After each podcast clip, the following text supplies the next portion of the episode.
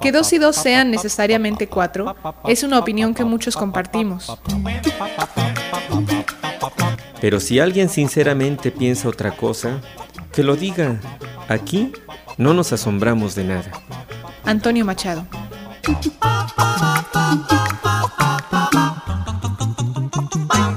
¿Escuchas radio? Hagamos la radio.